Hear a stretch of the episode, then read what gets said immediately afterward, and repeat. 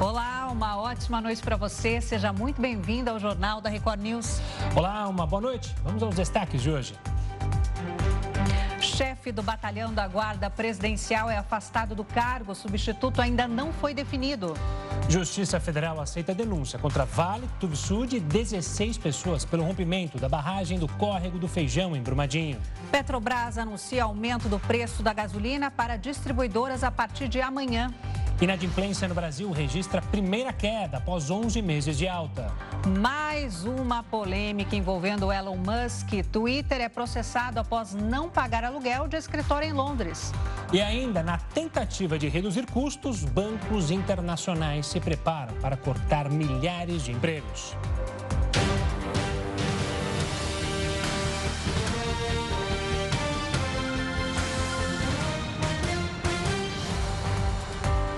E a Advocacia Geral da União pediu à Justiça o bloqueio de bens de 40 presos por depredar em prédios públicos nos três poderes no dia 8 de janeiro. Outras 52 pessoas e sete empresas já eram alvo de uma ação autorizada pela Justiça para bloqueio de bens. O bloqueio total pedido pela AGU é de 18 milhões de reais, valor que leva em conta o levantamento dos prejuízos causados nos prédios do Congresso, Planalto e Supremo Tribunal Federal em Brasília. E o governo federal exonerou 43 coordenadores da FUNAI em meio à crise na terra indígena Yanomami. A decisão veio após a emergência de saúde pública no território Yanomami. Na segunda-feira, o governo já havia exonerado diversos coordenadores distritais de saúde indígena. A terra indígena Yanomami, em Roraima, tem registrado casos graves de desnutrição e malária.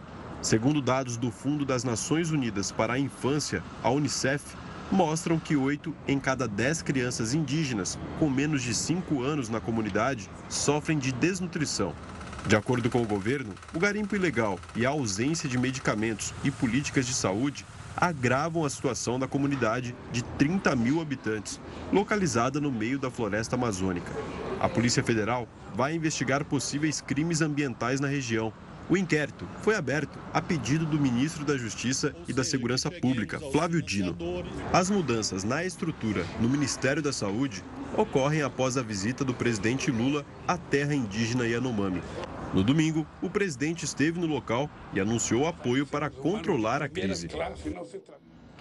A prévia da inflação de janeiro teve alto de 0,55%.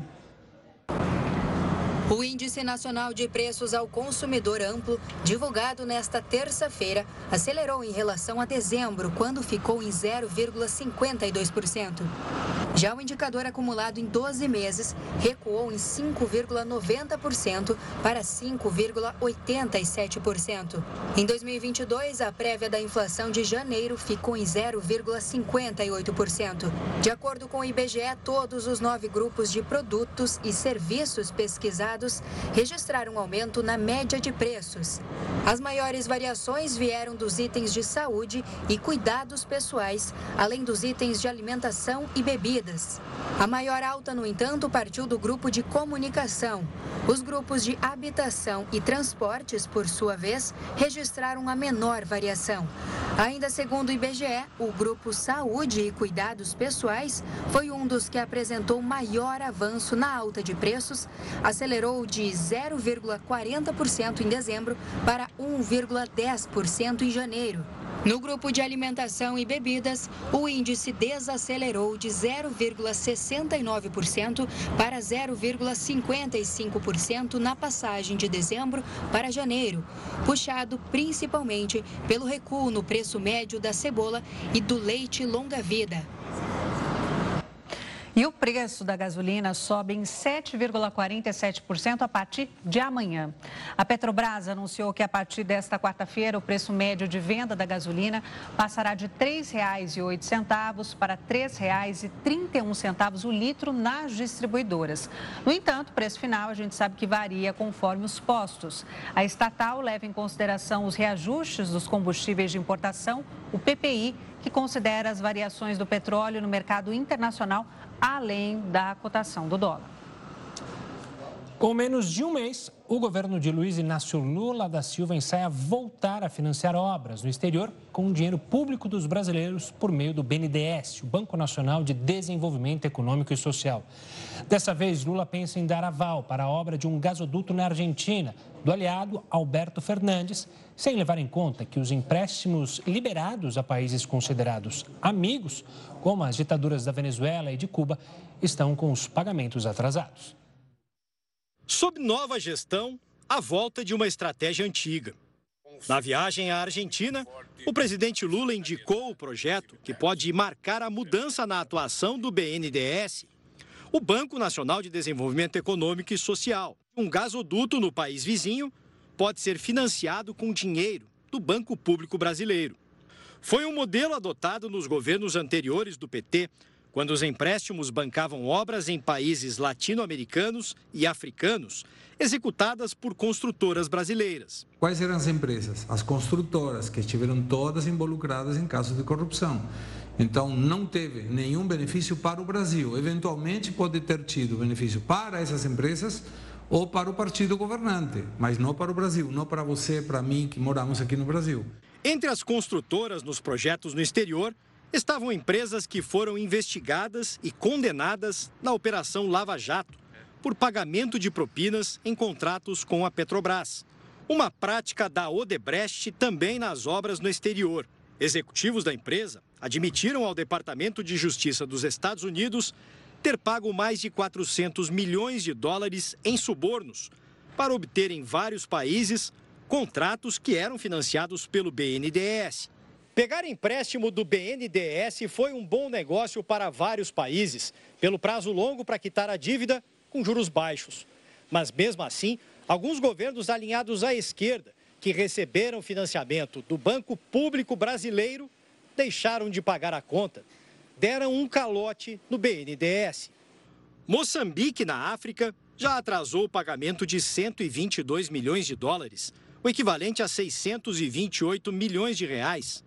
Dívidas ainda maiores são as de duas ditaduras latino-americanas. A Venezuela já atrasou parcelas que somam 681 milhões de dólares, ou 3 bilhões e 500 milhões de reais. E o valor devido por Cuba chega a 226 milhões de dólares, que equivalem a 1 bilhão e 160 milhões de reais. Retomar esse tipo de empréstimo pode levar a mais prejuízos. A gente sabe qual vai ser a situação da Argentina daqui a dois, três, quatro, cinco anos, quando ela vai ter que provavelmente pagar de volta esses empréstimos? Olha, hoje a inflação deles é 100%. A gente não sabe onde vai parar isso. A gente sabe a instabilidade política que tem. Toda essa situação leva a crer que, de novo, a gente está tentando repetir a mesma coisa. Agora, repetir a mesma coisa que deu errado não parece ser uma alternativa muito boa. Para os analistas, o BNDES deve priorizar investimentos aqui no país. Primeiro vamos focar nas necessidades locais. Quando a gente cita o metrô de Caracas, a pergunta é como não tem a metrô em Belo Horizonte? Tinha em Caracas, bancado pelo BNDES, mas não tinha em Belo Horizonte que poderia ser bancado pelo BNDES com mão de obra brasileira e insumos brasileiros. Esse é o fator fundamental do BNDES. Sempre seguindo uma lógica de mercado, de complementação, não uma lógica política. Gente sabe que a lógica política, infelizmente, leva a desequilíbrios, leva a empréstimos não eficientes, leva a não ter uh, uma taxa de retorno esperada, ou seja, a gente acaba tendo calotes. A lógica do banco tem que ser uma lógica de banco, complementando aonde o privado não chega. Por meio de nota, o BNDES disse que não financia projetos no exterior mas apenas as exportações brasileiras, com recursos liberados em reais para o exportador brasileiro. A nota segue dizendo que os países que são destino dessas exportações assumem o pagamento. E com a troca no comando do Exército, o tenente-coronel Mauro Cid, que foi ajudante de ordens do ex-presidente Jair Bolsonaro, não vai mais comandar o batalhão em Goiás. O nosso repórter Alessandro Saturno traz as informações ao vivo direto de Brasília para a gente. Alessandro, uma boa noite para você. Oi, Thalita. Boa noite para você, para o Gustavo e a todos que nos assistem. Bom, essa situação que você acabou de narrar foi justamente a pivô para a troca no comando do Exército que ocorreu no último sábado. O general Júlio César Arruda, agora ex-comandante das tropas, ele resistia a impedir a nomeação de Mauro Cid e foi aí a gota d'água para que o presidente Lula né, exonerasse o militar. Ficou acordado aí depois de uma reunião com o alto comando do Exército que ocorreria essa nomeação, mas Mauro Cid é, decidiu é, deixar essa nomeação para depois. Segundo ele, ele ainda precisa é, se defender em um inquérito que ocorre no Supremo Tribunal Federal. Além disso, o comando do Exército anunciou hoje a troca do chefe do batalhão da Guarda Presidencial, esse chefe do batalhão, ele perdeu a confiança do presidente Lula logo depois dos ataques violentos que ocorreram no dia 8 de janeiro aqui em Brasília. Alessandro Saturno de Brasília para a Record News. Obrigada, Alessandro Saturno, pelas suas informações. Alessandro Saturno. Agora, o segundo tiroteio na Califórnia, em três dias, deixou pelo menos sete mortos e uma pessoa gravemente ferida. O tiroteio aconteceu em uma fazenda e em uma instalação de caminhões a 3 quilômetros da cena inicial do crime. Os policiais encontraram quatro pessoas mortas e uma gravemente ferida na fazenda. E as outras três vítimas foram encontradas mortas em uma cena secundária do crime. O suspeito preso é um homem de 67 anos. Ele foi localizado pelo assistente de xerife no estacionamento de uma subestação com uma pistola semiautomática. A pistola semiautomática foi comprada legalmente e o dono tinha posse de arma. A vítima no hospital saiu da cirurgia e está estável. As vítimas eram adultos descendentes de hispânicos e asiáticos, sete homens e uma mulher. A única conexão existente entre as vítimas e o suspeito é que eles podem ter trabalhado juntos. A polícia da cidade de Mumbai acredita que o suspeito agiu sozinho e não identificou publicamente nenhuma das vítimas. Gustavo, e a guerra né, da Ucrânia e Rússia está cada vez mais perto de completar um ano, precisamente dia 20 de fevereiro completa um ano, e ainda não há sinais de que os confrontos acabem num curto prazo. Hora da gente conversar com Heródoto Barbeiro. Heródoto, uma boa noite para você. Quanto tempo, Heródoto? Dá para comparar esse conflito, né? Apresentamos já juntos em 2011, né? Mas retomando. Tive a honra de trabalhar com você. Eu que tive a honra de trabalhar com o professor Heródoto Barbeiro. E Foi uma honra. Eu tenho a honra de trabalhar com os dois. Ah, honra toda, honra toda nossa. Depois de tantas honrarias, voltamos ao nosso tema. Infelizmente, quase um ano da guerra se comparando, né? Dá para comparar com a. se completando, dá para comparar com a Segunda Guerra Mundial, Heródoto? Dá sim, Thalita. Olha, hoje. Uh são 11 meses da guerra entre a Rússia e a Ucrânia. E essa guerra começou porque os russos disseram o seguinte, que tem população russa que vive fora da Rússia. Então a fronteira da Rússia tem que ir até onde existirem russos. Como existem russos na Ucrânia, ele colocou a fronteira lá na Ucrânia e começou essa guerra que infelizmente está matando tanta gente. Isso aconteceu também, Thalita, em 1939. A Alemanha nazista fez exatamente a mesma coisa. Ele disse, olha, a fronteira da Alemanha vai até onde tiver alemães. Então, eles anexaram a Áustria, anexaram um pedaço da Tchecoslováquia, e quando eles invadiram a Polônia, para anexar um pedaço da Polônia onde tinha alemães, começou a Segunda Grande Guerra Mundial, que foi uma catástrofe tremenda. Então, esse é um ponto bastante semelhante entre o que aconteceu na época da Segunda Guerra Mundial e o que está acontecendo hoje. O segundo talento é o seguinte: os alemães estabeleceram, quando eles é, invadiram a Polônia, eles caminharam em direção à capital da Polônia, que é Varsóvia e desenvolveram uma, um ataque chamado de Guerra Relâmpago, ou Blitzkrieg, que todo mundo já ouviu falar nessa, nessa expressão. O que é que os russos fizeram? Exatamente a mesma coisa. Quando eles então invadiram a Ucrânia, eles tentaram atacar a capital da Ucrânia, que é Kiev, né? e tentaram fazer a mesma coisa, uma Blitzkrieg. Só que os resultados foram diferentes. Os alemães conquistaram Varsóvia, arrasaram a cidade e tomaram, tomaram a, a, a Polônia não acontece a mesma coisa com a Rússia, que não consegue não só tomar a capital, como não conseguiu derrubar também o presidente da Polônia, que é o Zelensky. Agora, o que é muito importante lembrar também, Thalita, é o seguinte: depois de 11 meses lá de guerra, A Rússia está numa situação econômica delicada.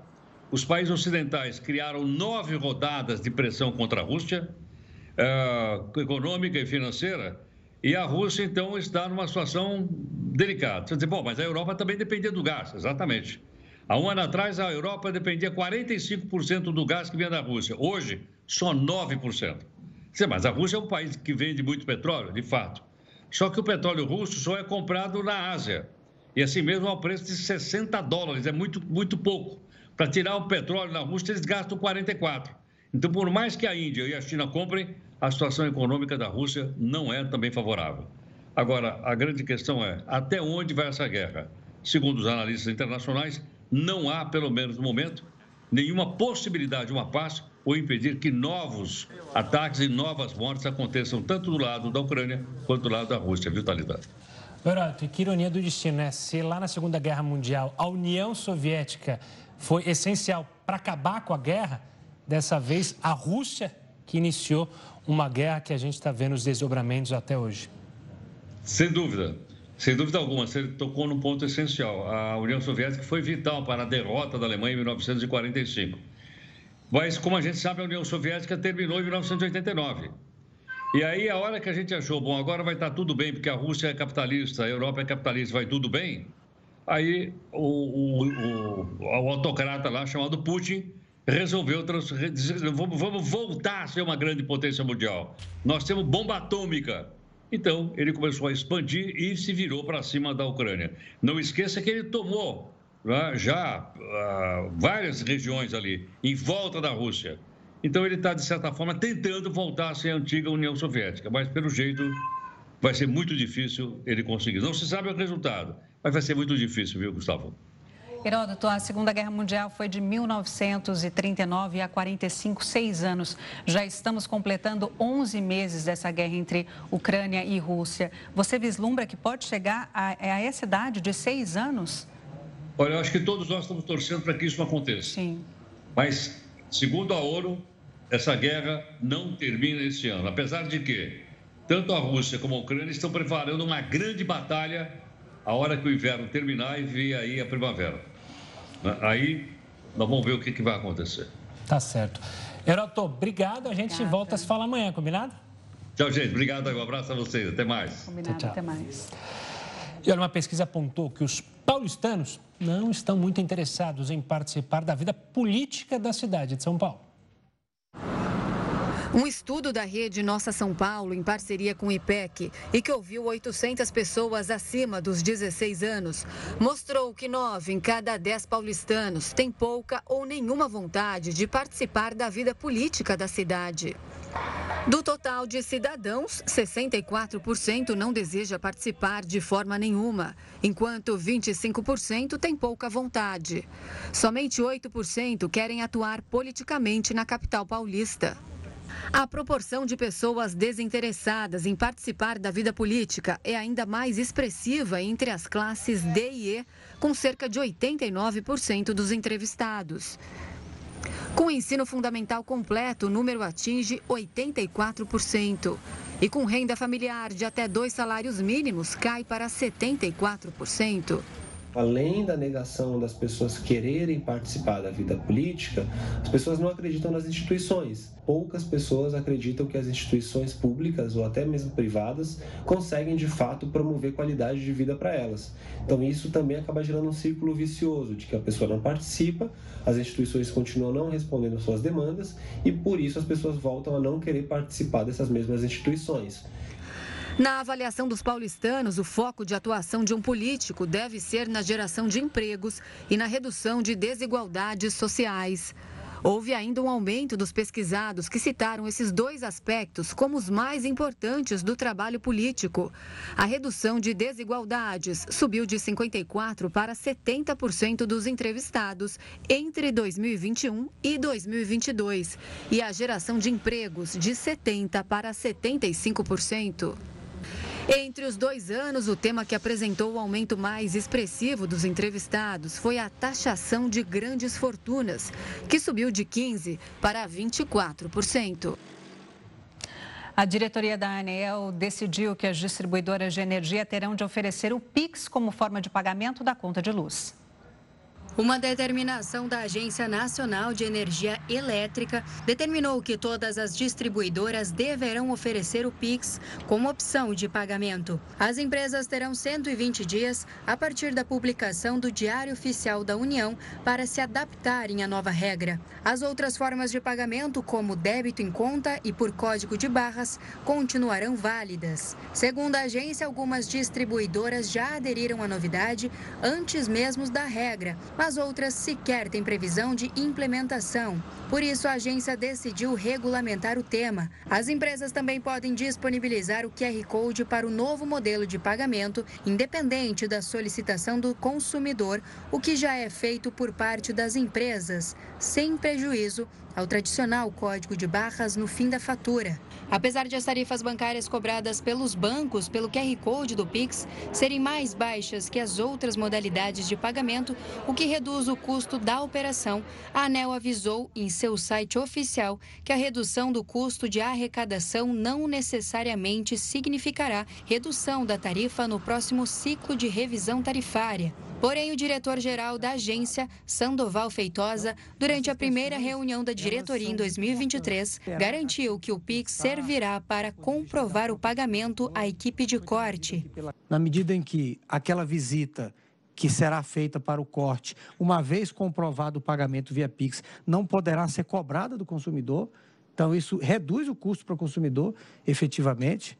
Da mesma forma, não ser considerado um corte indevido, como foi falado.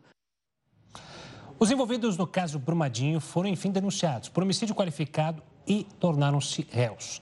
A Justiça Federal aceitou a denúncia do Ministério Público Federal contra 16 pessoas e as empresas Vale e Sud pelo rompimento da barragem do Córrego do Feijão, em Brumadinho, região metropolitana de Belo Horizonte, em janeiro de 2019. O desastre ocorrido deixou 270 pessoas mortas e três corpos desaparecidos. Além de homicídio qualificado, os envolvidos vão responder por crimes contra a fauna e a flora e crime de poluição. Com a aceitação da denúncia, os crimes não correm mais o risco de prescreverem. E agora estamos conectados ao vivo com Davi Teixeira de Azevedo, que é professor de Direito Penal da USP, para falar sobre essa denúncia, né, Gustavo? Professor, uma boa noite para você. Professor, boa noite. Amanhã completa né, quatro anos dessa tragédia. É, você acredita que é possível ficar restrita a punição desse crime apenas em multas ambientais e ninguém ser preso? Não, eu não acredito. As imputações, ainda que exageradas, a meu ver, com relação ao homicídio doloso, as imputações de crime ambiental, é, elas podem resultar em pena de prisão, é, tanto detenção quanto reclusão. Não haverá impunidade.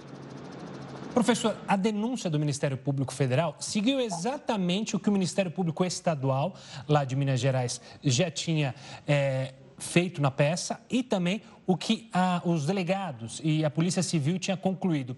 Isso ajuda na hora do julgamento, ou seja, está encorpada a denúncia para uma decisão do julgamento?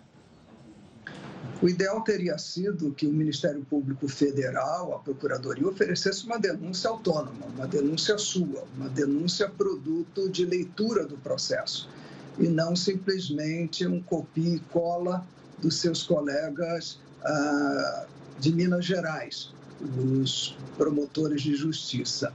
Ah, no entanto, isso, de algum modo, facilitará, primeiro, a agilidade, porque se o Ministério Público Federal fosse oferecer uma denúncia nova, teria que gastar aí pelo menos 15, 20 dias para analisar 80 volumes. Ah, o juiz tem de receber esta denúncia amanhã para que não ocorra a prescrição. Esta, este aceleramento da ministra Rosa Weber e a advertência ah, na decisão dela de que tudo tinha que ser feito com a maior diligência possível, é para que não prescreva, veja bem, os crimes ambientais de multa que alcançam as empresas. Porque a maioria dos crimes ambientais que alcançam as pessoas físicas, dada a causa de aumento de pena em algum deles, ah, em alguns deles não haverá prescrição. Professor, e devido a 270 mortes, né, extensão de perdas humanas e ambiental, esse caso deveria ter tido mais celeridade, já que já são quatro anos? Eu acho que o caso correu célere, sim, tanto que já houve uma denúncia rapidamente, mas só que perante a justiça errada, perante a justiça estadual de Minas Gerais. O que se vê depois são recursos da defesa que entram aí na conta e na linha da morosidade do próprio judiciário. Eu penso que tanto o Tribunal de Minas quanto o Superior Tribunal de Justiça e o Supremo poderiam ter sido mais rápidos, mais diligentes, mais prontos, dada a repercussão do caso e a morte de 270 pessoas de desaparecimento de três corpos. Professor, eu quero voltar um pouco na questão da prescrição que você mencionou, só para tirar a dúvida de quem é leigo. Ou seja, com a apresentação da denúncia, não há mais risco nenhum de prescrição ou ainda há o risco, dependendo da demora processual, do andamento é, de todo o processo?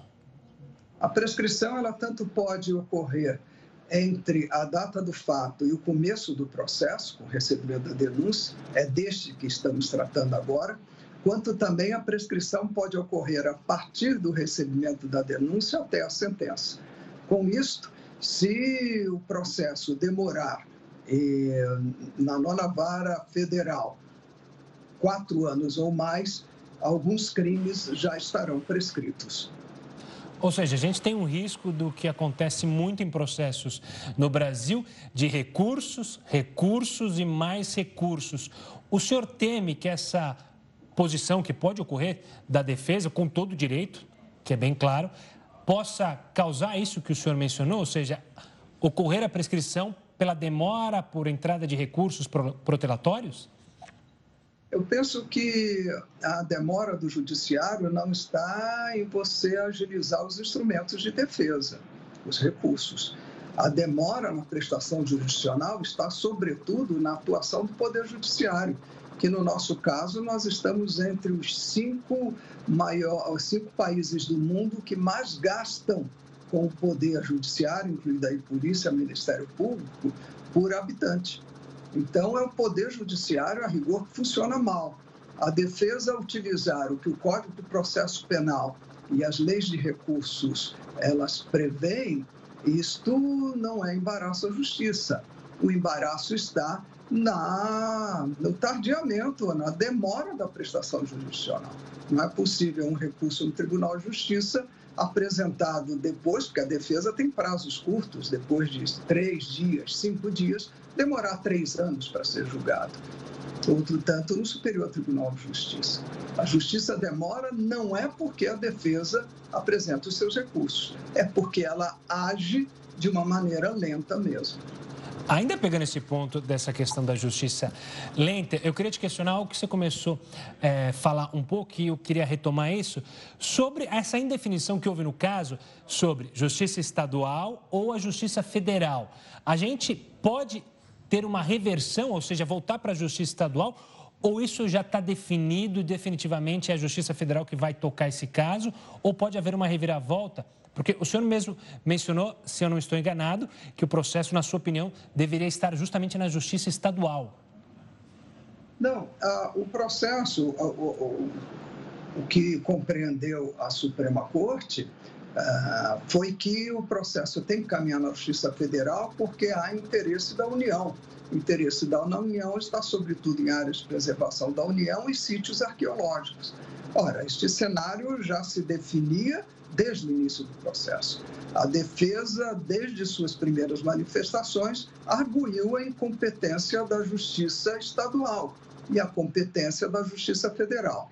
Se o juiz de Brumadinho tivesse reconhecido a sua incompetência logo no início e tivesse remetido o processo para a Justiça Federal, hoje já nós estaríamos provavelmente na fase de julgamento final do processo mas houve uma insistência da Justiça Estadual de Minas e do Ministério Público Mineiro de que a competência seria estadual. Isso fez demorar todo o processo. Professor Davi Teixeira de Azevedo, professor penal da USP, muito obrigado por todos os esclarecimentos aqui no Jornal da Record News. Até uma próxima. Tá bom, até uma próxima. abraço a você. Um abraço, professor. Obrigado. Agora, voltando ao cenário internacional, o Irã condenou as novas sanções anunciadas pelos Estados Unidos e pela União Europeia e prometeu retaliações. As medidas foram tomadas por causa da repressão aos manifestantes do país. A União Europeia anunciou sanções contra funcionários e organizações da República Islâmica. Os Estados Unidos também se juntaram às punições. Os Estados Unidos tomaram novas medidas hoje, simultaneamente com o Reino Unido e a União Europeia, para promover a responsabilidade pelos abusos dos direitos humanos do regime iraniano, impondo sanções a 10 indivíduos iranianos adicionais, incluindo o vice-ministro de inteligência do Irã e os principais comandantes do país. Em um comunicado, o governo iraniano anunciou que vai adotar medidas recíprocas aos Estados Unidos e ao bloco europeu o texto ainda diz que as punições mostram que as nações ocidentais não conseguem compreender a realidade do país. Já o porta-voz do Ministério das Relações Exteriores do Irã chamou as sanções de crimes contra a humanidade. A atitude dos Estados Unidos em relação ao Estado e ao governo iraniano é hostil. O governo americano, mais uma vez, violou flagrantemente os direitos humanos do Irã com sanções. As sanções brutais, unilaterais e expansivas dos Estados Unidos contra o Irã são exemplos de crimes contra a humanidade. Iranianos realizam protestos desde setembro do ano passado, quando a jovem Massa Amini morreu após ser presa pela polícia da moral no país. Ela havia sido detida por supostamente usar o véu islâmico de maneira errada. As vestimentas é obrigatória para as mulheres iranianas. Desde que os atos começaram, mais de 500 pessoas foram mortas pela polícia e milhares foram presas. Além disso, o regime já executou quatro manifestantes e outros 17 já foram condenados à morte. E preço dos medicamentos deve subir este ano em 15 estados do país. Você confere em instantes aqui no Jornal da Record News. Fique com a gente.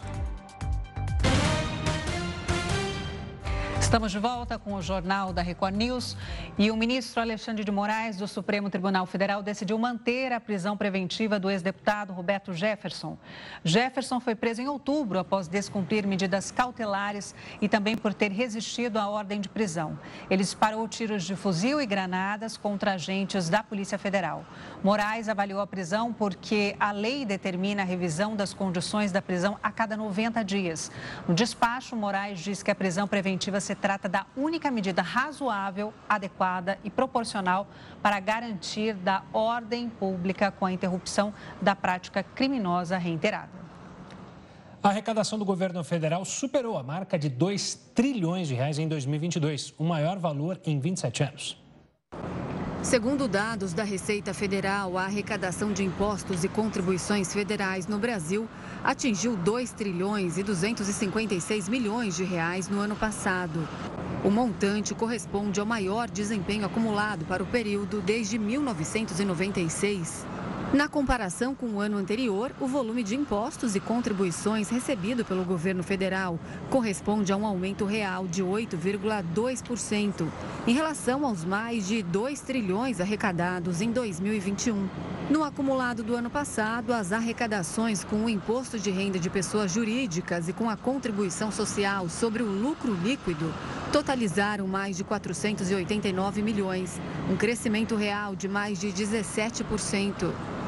De acordo com a Receita, houve crescimento em todas as modalidades de apuração do lucro.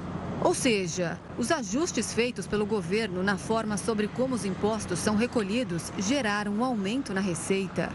Em termos de comparação, só em dezembro de 2022, a arrecadação total das receitas federais atingiu mais de 210 bilhões de reais, valor que corresponde a um acréscimo real de 2,47% em relação a dezembro de 2021. E o preço dos medicamentos deve subir este ano em 15 estados do país. O reajuste deve ocorrer por causa da elevação das alíquotas do ICMS e dos preços de referência de alguns remédios. A mudança na tributação local irá se somar ao reajuste anual de preços autorizado a partir de 1 de abril para todo o Brasil. No final de 2022, 12 estados já tinham elevado as alíquotas de ICMS sobre diversos produtos como forma de compensar o corte no imposto sobre combustíveis e energia elétrica. E após 11 altas seguidas, o número de inadimplentes no Brasil apresentou queda em dezembro de 2022. Apesar disso, o total ainda é alto. São mais de 69 milhões de pessoas nessa situação. Quem analisa esses dados com a gente é o Paulo Henrique Duarte, economista da Valor Investimentos. Boa noite, Paulo. Obrigado pela participação aqui conosco no Jornal da Record News. Eu queria começar com você analisando por que, que a gente teve esse resultado. 13 terceiro pode ter sido é, um grande auxiliador para diminuir essa taxa que vinha crescendo? Boa noite, obrigado por me receber. É isso mesmo, a gente viu ao longo de todo o ano de 2022 a inadimplência aumentando, né? Foram 11 meses seguidos, como você colocou, de alta, e agora em dezembro um leve alívio. Quem faz esse levantamento, esse acompanhamento é o Serasa, e eles elencaram três pontos principais para essa diminuição no mês de dezembro. Um deles é o 13 terceiro, que o pessoal costuma receber e usar aí para quitar um pouquinho das dívidas do ano. Os outros dois pontos são os empregos sazonais, que acontecem muito no final de ano, né? principalmente no comércio, no varejo. E para concluir, saldões e feirões que o próprio Serasa conduziu com bancos, principalmente, para quitação das dívidas dos inadimplentes. Paulo, boa noite para você. Mesmo assim, é um número muito alto, né? Quase 70 milhões de brasileiros, um terço da nossa população inadimplente. É um número muito alto e o dado mais preocupante ainda é que o item é, que tem a maior contribuição nessa, nessas dívidas, né, é o cartão de crédito, que tradicionalmente é um inimigo aí é, do orçamento das famílias e que tem também um dos juros mais altos né, nas, nas, dívidas que a gente pode acompanhar. O segundo item são itens de energia, como é, energia, saneamento e por aí vai. Normalmente tem um juros um pouquinho menor. E o terceiro item, também com juros altos, é o rotativo aí, famoso cheque especial.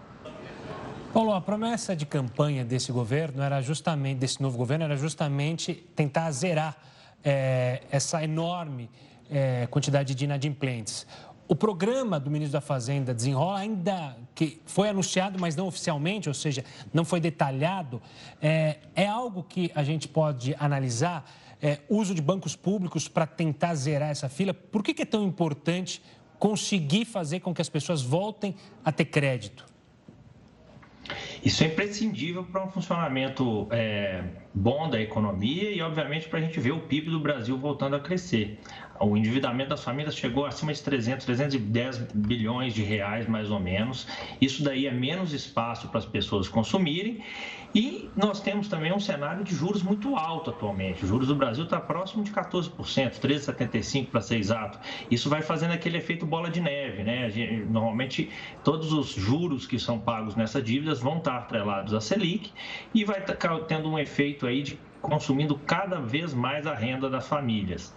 É importante não só programas que vão fazer reajuste de renda, o governo tem trabalhado nisso, mas também tentar trabalhar com a equipe macroeconômica, principalmente do Banco Central e da Fazenda, para conseguir controlar um pouco a inflação e, na, sequência disso, poder começar a cortar taxa de juros, que com certeza vai ajudar também para todo mundo reequilibrar o orçamento familiar. Paulo, você falou do cartão de crédito como um grande vilão, também é um grande aliado das famílias brasileiras, né? Muitos têm vários cartões de crédito com datas de vencimento diferentes para conseguir comprar coisa e gerar economia. Mas uma dica de um economista seria a gente ter no máximo quantos cartões de crédito? Eu acho que o mais importante do que a quantidade de cartões é usar eles com inteligência. O cartão ele não é renda, né? Ele, ele permite a gente antecipar compras, mas a gente tem que lembrar sempre que a família, que o, o, o poupador vai estar utilizando renda futura para fazer esse pagamento. Então aquela famosa, famosa é, divisão por parcelas, né, que às vezes ajuda a fechar uma compra que a família está precisando, ela não pode extrapolar o orçamento. Então tem que lembrar sempre que no caso de um parcelamento vamos ter que ter é, poupança na, na família nos próximos meses para fazer frente é, à dívida que vai acontecer. Paulo, é, a gente sempre quando fala de inadimplência, a gente olha justamente para CPFs, pessoas. Só que também a gente tem uma inadimplência enorme, são mais de 6 milhões de empresas que estão inadimplentes. Esse é um problema também, acho que até maior, ou possivelmente afeta ainda mais a economia, porque pode gerar uma bola de neve, é quem não paga é, a outra empresa, e aí você criar um problema muito maior para a economia também? E a grande maioria dessas dívidas, na verdade, são de tributos. A gente viu ali até durante a pandemia, muita empresa, o, o, governo né, deu postergação de alguns impostos e o que a gente vê aí, principalmente as micro e pequenas empresas, às vezes não conseguiram ainda colocar em dia o seu PIS, COFIS, ICMS e por aí vai. Foi já comentado que o ministro Haddad está elaborando um plano aí para um refis para tentar dar um alívio é, no fluxo de, de caixa dessas empresas e trazer para elas de volta a capacidade de investir, contratar mais, comprar mais é, é, matéria-prima e com certeza isso vai gerar um ganho econômico também muito grande. Tem sempre um questionamento, né, de um risco entre aspas moral em se aliviar cobrança de imposto de quem não conseguiu pagar. Mas eu acho que, visto todos os últimos meses e anos aí, faz total sentido esse tipo de movimento agora pelo governo, dando um apoio também não só às famílias, mas às empresas que acabam gerando renda, emprego e mais movimentação na economia. Paulo, voltando ao endividamento através do cartão de crédito, teria um limite ideal de segurança para que as pessoas tivessem? Ah, eu tenho que ter duas, três vezes o salário que eu, que eu ganho como limite do cartão, para que também tivesse um teto para ajudar nesse orçamento e que as pessoas não se empolgassem. Meu limite é alto e vou gastando e aí vira uma bola de neve? O ideal, na verdade, é que as famílias tenham um pouco de controle sobre aquelas despesas fixas, né? A gente, na verdade, nunca vai ter 100% da nossa renda disponível. Temos aluguel, temos as contas de energia básica, é, supermercado, que são imprescindíveis. Reservado esse valor inicial das despesas essenciais, com educação e por aí vai, eu começaria tentando guardar para quem ainda tem espaço dentro do orçamento, né? Fazer primeiro uma reserva de emergência, tentar poupar aí 10, 15% do salário é, e dali sim começar a fazer compras e parcelamentos aí no cartão. Para quem está endividado, como eu falei inicialmente, o Serasa costuma fazer alguns é, feirões, né, onde você tem aí muito desconto das instituições financeiras, não só nos juros, mas até às vezes no principal, para fazer uma renegociação. Então, você buscar uma ajuda de um planejador financeiro ou um feirão desse pode ser uma boa oportunidade de conseguir diminuir os juros e botar uma parcela que caiba dentro do orçamento. E aí, é, é, efetivamente, é um trabalho é, é, que vai se dar ao longo de alguns meses, né?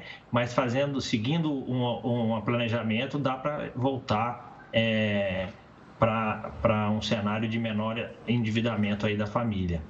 Tá certo. Paulo Henrique da Valor Investimentos, obrigado pela participação aqui conosco, pela análise e também pelas ótimas dicas. Um forte abraço, Paulo. Obrigado por me receber. Boa noite. Boa noite, obrigada. E o Twitter foi processado em Londres por não pagar o aluguel do escritório. A ação judicial foi movida nesta terça-feira pelo órgão que administra os bens da monarquia britânica. De acordo com a imprensa local, o logotipo da empresa foi retirado do prédio, mas funcionários ainda frequentam o local. O Twitter foi comprado por Elon Musk em outubro do ano passado e desde então passa por reduções de custos. Além de ter parado de pagar aluguel em vários escritórios, a companhia já demitiu metade dos funcionários. Isso do homem mais rico Se até ele não tá do tá mundo. Pagando, não está pagando aluguel, imagine. Imagina o brasileiro, um terço da nossa população. Que situação. E olha, a criação de uma moeda única entre países da América Latina e do Caribe repercutiu entre diferentes líderes. É o que a gente mostra já já aqui no Jornal da Record News. Estamos de volta com o Jornal da Record News para falar daquela ideia da criação de uma moeda única entre países da América Latina e do Caribe. Isso repercutiu entre diferentes líderes. O líder da Venezuela, por exemplo, Nicolás Maduro, defendeu a medida e afirmou que o país está preparado para receber a mudança. O dinheiro seria uma alternativa para a Venezuela driblar sanções econômicas impostas por Estados Unidos. Já o México rejeitou a ideia. O presidente Andrés Manuel López Obrador afirmou que possui muitas razões para manter o dólar como referência e não uma moeda comum para comércio exterior. Nesta segunda-feira, o presidente Lula disse ser a favor da medida e confirmou a existência de um estudo para a adoção de uma moeda comum entre Brasil e Argentina.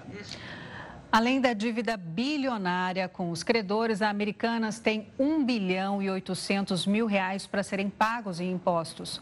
O valor se refere a dívidas tributárias do grupo com a União e com os estados de São Paulo e Rio de Janeiro.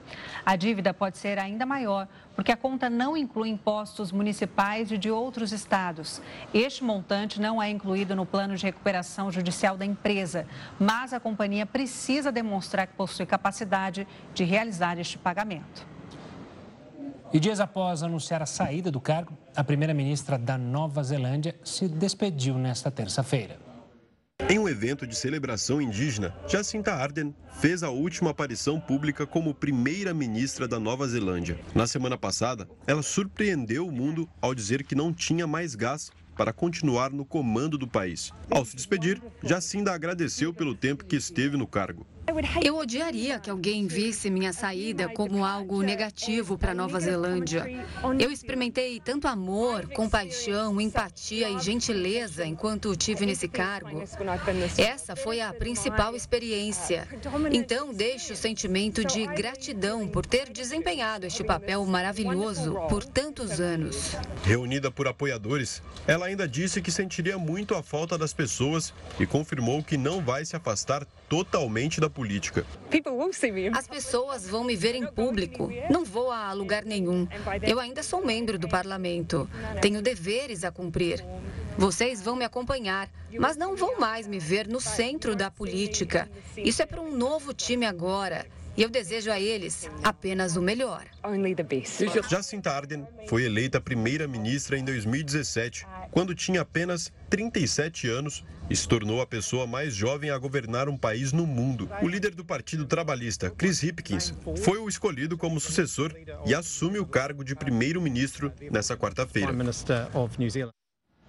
Dina Boluarte, presidente do Peru, culpou seu antecessor Pedro Castilho pela crise no país e pediu trégua nos protestos. Os atos já custaram 6,7 bilhões de reais ao país e a presidente promete sair do cargo após as eleições. Ela já fez um chamado ao legislativo que acelere projeto do executivo que antecipa eleições gerais de 2026 já para o ano que vem. Mais de 50 pessoas já morreram nos atos e pelo menos 193 pessoas foram presas. Mais um rápido intervalo, Jornal da Record News volta em instantes. Olha só, o limite para o empréstimo consignado foi reajustado após o aumento das aposentadorias e pensões do INSS. Os beneficiários podem comprometer até 45% da renda.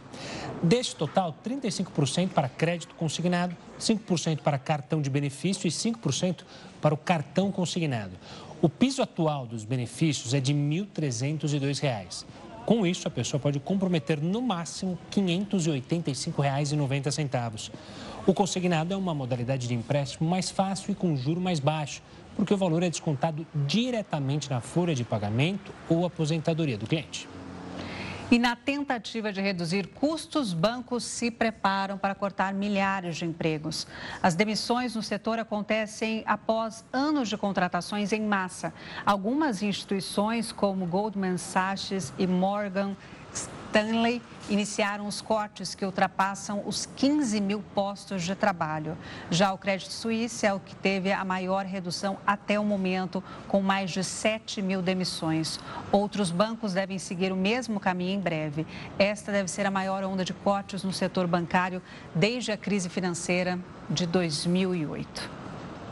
E o Jornal da Record News de hoje fica por aqui. Obrigada pela sua companhia. Uma ótima noite. Tenha uma ótima noite e fique agora bem acompanhado com a Suzana Busanello e o News das 10. A gente volta amanhã. Tchau, tchau. Tchau, tchau.